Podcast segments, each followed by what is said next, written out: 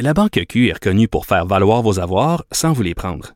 Mais quand vous pensez à votre premier compte bancaire, tu sais, dans le temps à l'école, vous faisiez vos dépôts avec vos scènes dans la petite enveloppe. Hmm, C'était bien beau. Mais avec le temps, ce vieux compte-là vous a coûté des milliers de dollars en frais, puis vous ne faites pas une scène d'intérêt. Avec la Banque Q, vous obtenez des intérêts élevés et aucun frais sur vos services bancaires courants. Autrement dit, ça fait pas mal plus de scènes dans votre enveloppe, ça. Banque Q. Faites valoir vos avoirs. Visitez banqueq.ca pour en savoir plus. Pendant que votre attention est centrée sur vos urgences du matin, vos réunions d'affaires du midi, votre retour à la maison ou votre emploi du soir, celle de Desjardins Entreprises est centrée sur plus de 400 000 entreprises à toute heure du jour. Grâce à notre connaissance des secteurs d'activité et à notre accompagnement spécialisé, nous aidons les entrepreneurs à relever chaque défi pour qu'ils puissent rester centrés sur ce qui compte, le développement de leur entreprise. Avertissement. Cette émission peut provoquer des débats et des prises de position pas comme les autres. Vous écoutez Sophie Durocher.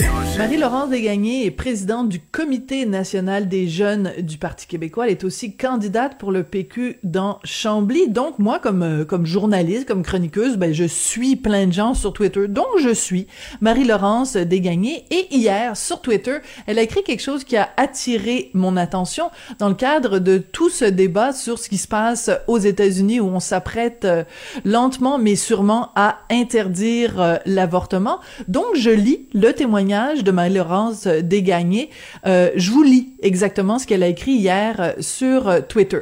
Elle a écrit « Avorter à 19 ans, pas une décision facile, j'y repense tous les jours. J'ai choisi et toutes les femmes devraient pouvoir le faire, gratuitement, sans pression, sans jugement, de manière sécuritaire et confidentielle. Ça m'a donné envie de parler à Marie-Laurence Desgagnés. Elle est au bout de la ligne. Bonjour, Madame Desgagnés. Bonjour, Madame Durocher, vous allez bien? Moi, je vais très bien. Et vous? Oui, très bien. Euh, je dois dire que ça fait toujours quelque chose de voir que nos droits sont remis en question à d'autres endroits sur la planète. Mais, euh, mais bon, on va se battre euh, davantage pour qu'ici il soit toujours euh, respecté. Qu'est-ce qui vous a motivé? Parce que, bon, il y a plein de gens qui pourraient dire, bon, ben, la décision d'avorter ou pas, c'est extrêmement intime, c'est très personnel. Qu'est-ce qui vous a poussé à en parler publiquement? Pas qu'il y a aucune gêne, au contraire, c'est pas du tout le sens de ma question, mais habituellement, c'est quand même quelque chose qu'on garde pour soi. Qu'est-ce qui vous a motivé à en parler publiquement? Mais vous avez raison quand vous dites que c'est quelque chose qu'habituellement on garde euh, pour soi parce que c'est une décision très intime, mais je pense qu'il faut aussi euh, en parler, montrer des témoignages, des exemples de femmes qui ont fait ce choix-là, pas de gaieté de cœur, euh, pas, euh, pas de manière facile nécessairement, mais qui ont pu bénéficier de ce droit-là parce qu'une femme sur trois au Québec interrompt sa grossesse. Sa grossesse, c'est la réalité, mais on n'a pas nécessairement ce portrait-là parce que les femmes en parlent peu. Euh, L'idée, c'était pas du tout de m'apitoyer sur mon sort ou quoi que ce soit, mais c'est vraiment de, de montrer un exemple d'une femme dont on se doute peut-être pas qu'elle a eu à passer par là, mais qui a effectivement eu à euh, prendre cette décision-là. Et je pense que c'est important de mettre des visages sur cette réalité-là parce que souvent, elle est gardée dans l'ombre. Puis quand je pense à l'histoire euh, de l'avortement, ben il y a eu des femmes qui ont dû se lever à des époques où même Oui. l'avortement était illégal en disant mais moi j'ai eu recours à ça.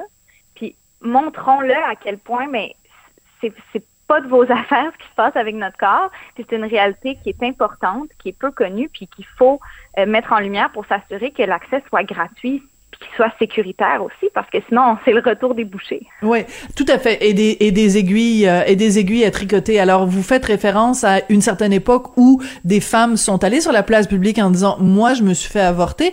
Euh, on se rappelle par exemple en France, 1971, le manifeste des 343. Donc en France, il y avait un grand débat à savoir est-ce qu'on allait légaliser l'avortement. C'était avant la loi de Simone Veil. Et il y a 343 femmes qui ont écrit dans le magazine Nouvel Observateur en disant moi je me suis fait avorter. Il y avait des gens comme Catherine Deneuve. Là, il y avait plein de gens connus et euh, ça a fait énormément euh, de jaser, c'est-à-dire que plein de gens se disaient bon ben c'est un épiphénomène l'avortement. Ben non, 343. Est-ce qu'il faudrait qu'il y ait aujourd'hui au Québec 343 femmes qui euh, disent comme vous je me suis fait avorter pour que les gens se rendent compte à quel point c'est courant et répandu? Mais je pense que c'est une euh, épée à double tranchant, si on veut, parce que je ne vais pas forcer personne à dévoiler, évidemment, le fait que ce soit fait avorter ou non. Puis je pense que souvent, ce qui fait peur aux gens, c'est justement qu'il y ait qu'il y a un nombre astronomique d'avortements parce que les gens prennent ça à la légère. Mon, mon, témoignage avait aussi pour but de montrer que quand on le fait, on, on le prend pas à la légère. Donc oui. le pouvoir du nombre est intéressant, mais je pense que ça peut être une arme à double tranchant dans ce débat-là en particulier, parce que souvent, puis je l'ai vécu, j'avais des proches qui étaient mal à l'aise avec l'idée que ça puisse servir de, de méthode contraceptive, si on veut, plutôt que les gens prennent leurs responsabilités en amont. Puis donc, je pense qu'il faut faire attention à la hmm. manière dont on milite pour l'avortement au Québec, mais dans tous les cas, que ce soit parce qu'il y a eu une, faille dans la contraception, que ce soit parce qu'il n'y a pas eu de protection ou quoi que ce soit, au final, c'est pas des affaires des gens qui jugent. Hmm. Je pense que la femme devrait toujours avoir euh, la maîtrise sur son propre corps. Donc, euh, je peux pas me prononcer sur euh, la volonté ou non d'avoir une série de témoignages, mais je pense que dans tous les cas, c'est important de normaliser le discours qui dit je me suis fait avorter sans avoir à, se faire culpabiliser. Puis vous avez peut-être vu comme moi sur Twitter que visiblement c'était pas le discours que tout le monde avait. J'ai eu beaucoup de messages de gens qui étaient en désaccord avec ma décision et qui faisaient aussi le lien avec bon le, le passeport vaccinal et toutes sortes de débats plus récents. Donc j'ai trouvé ça assez surprenant, je pense. On prend pour acquis parfois l'acceptabilité sociale à grande échelle. Je pense qu'on a l'acceptabilité sociale pour ce droit-là.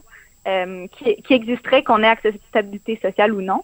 Mais, euh, mais visiblement, il y a encore des courants très forts quand même qui, qui veulent restreindre ce droit-là. Puis je pense qu'il faut en être conscient pour mieux défendre ce droit-là. Est-ce que vous avez vu passer, euh, il y a des gens qui font circuler sur Internet un, un, un graphique que je trouve absolument hilarant et très très pertinent. C'est donc on a un rond et euh, qui est divisé en différentes pointes de tarte et c'est euh, les raisons pour lesquelles une femme se font avorter. Donc tu as des pourcentages pour chacune des tartes, il y en a une c'est 45 l'autre c'est 20% et chacune de ces pointes de tarte c'est none of your business, none of your business, none of your business. Donc dans 100% des cas, les raisons pour lesquelles une femme se fait avorter, c'est pas de tes affaires. Et j'adore ça. Et c'est un petit peu ce que vous auriez pu aussi répondre euh, aux, gens qui, qui vous reprochaient de, de, de vous être fait avorter. C'est pas de tes affaires. Non, absolument. En fait, c'est jamais des affaires des autres. Puis j'ajouterais aussi que c'est pas c'est pas seulement moi qui me suis mise dans cette situation-là. Je pense que c'est des choses qui, qui se font à deux.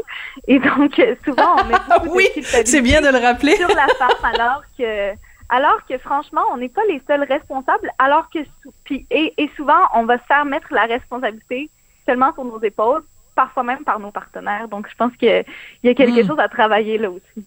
Mais ça, c'est intéressant ce que vous venez d'amener, euh, Madame Desgagnés, parce que, bon, vous êtes beaucoup plus jeune que moi. Vous avez quel âge, euh, Marie-Laurence? J'ai 22 ans aujourd'hui. 22 ans. Donc, vous vous êtes fait avorter donc il y a seulement euh, trois ans.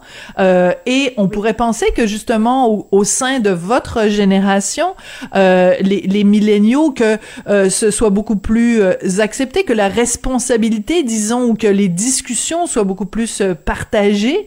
donc, ça veut dire qu'il y a encore du travail à faire, même auprès des milléniaux, que c'est pas encore à 100% normal comme vous disiez tout à l'heure? Oui, ben en fait, je pense qu'il y a une, il y, aura toujours du travail à faire avec les nouvelles générations sur euh, sur le consentement sexuel, on en entend beaucoup parler, mais aussi sur la sur la contraception puis les moyens d'éviter euh, des grossesses non désirées. Euh, le fardeau demeure, en tout cas de, l'expérience de, de, gens autour de moi, demeure encore beaucoup sur la femme, autant autant pour le dépistage que que pour la contraception. Puis je pense que ça c'est quelque chose sur lequel il va falloir travailler énormément.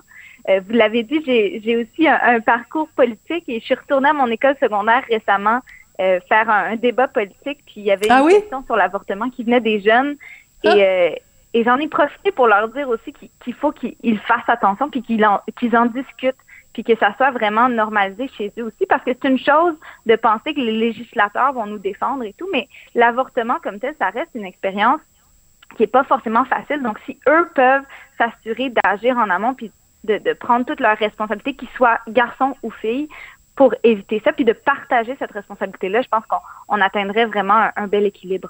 Oui, ça serait très important. Cette nuance-là que vous apportez, Madame Desgagnés, est très importante parce que euh, on se fait reprocher parfois quand on parle d'avortement de, de banaliser ou de, de, de vraiment de minimiser l'impact d'un avortement, alors qu'il y a personne qui est passé par là euh, qui, euh, qui, qui qui trouve que c'est comme une visite chez le dentiste. Là.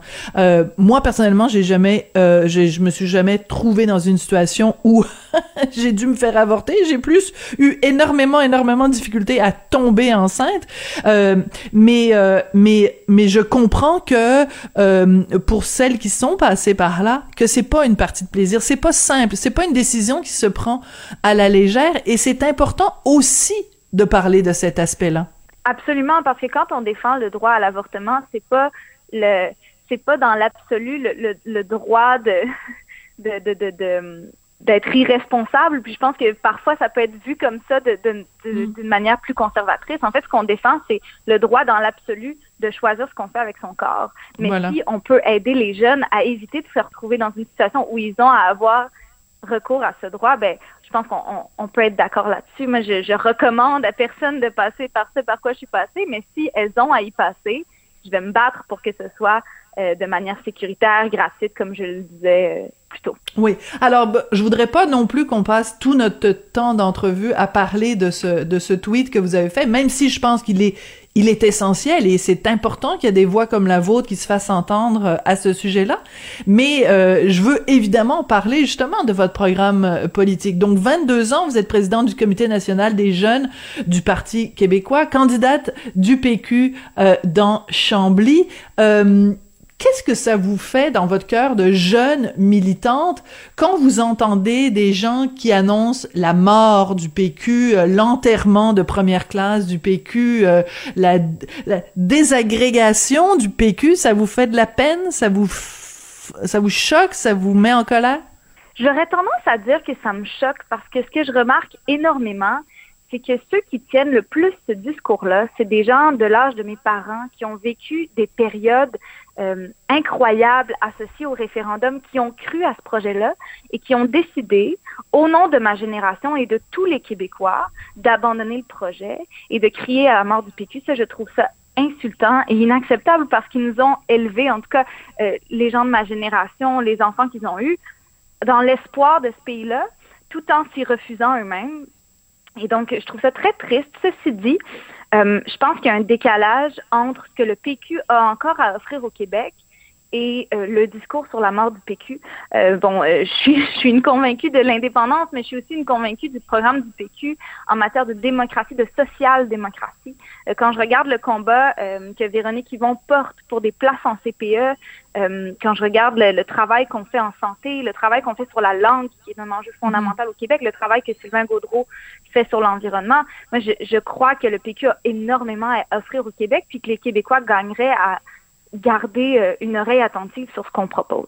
Oui, puis il faut rappeler quand même qu'en fin de semaine, euh, le Parti québécois a fait connaître euh, sa, plateforme sur les, pour les soins des aînés euh, et il y a plein de propositions extrêmement intéressantes là-dedans. Donc il faut, faut faire attention avant d'annoncer la mort du PQ. Le, le, patient est encore vivant, même si les pronostics de survie sont peut-être affectés quand on est quand même à 7% des intentions de vote. Mais il y a loin entre le mois de mai et le mois d'octobre où il y aura des élections. Écoutez, Marie-Laurence Desgagnés, c'est la première fois qu'on se parle. Je sens que c'est pas la dernière. Euh, vous êtes une jeune femme avec un discours euh, très structuré, euh, pour pas utiliser l'anglicisme articulé. J'ai adoré vous parler, puis je trouve que vous avez d'excellents euh, arguments et vous défendez très bien votre point de vue. Ça a été un plaisir de vous parler aujourd'hui. Merci beaucoup, pareillement. Marie-Laurence Desgagnés, donc, est présidente du Comité national des jeunes du Parti québécois, le CNJPQ, et candidate pour le PQ dans Chambly. Donc, euh, ben, je vous encourage à aller la suivre sur Twitter parce que c'est intéressant. Puis aussi, allez voir les réactions à son tweet euh, d'hier ou d'avant-hier plutôt sur euh, l'avortement. Vous allez voir, on a l'impression des fois d'être en 1947 et pas en 2022. C'est là-dessus que l'émission se termine. Merci Jean-François Paquet, euh, toujours fidèle au poste, à la réalisation, à la mise en onde. Florence Lamoureux qui assure toujours la recherche pour l'émission. Et ben merci à vous de continuer à, à, suivre Cube, de continuer à suivre l'émission avec des débats. On n'est pas toujours, on n'est pas obligé d'être d'accord. Vous l'avez vu à quelques reprises pendant l'émission. Je vous remercie d'avoir été là, puis on se donne rendez-vous demain.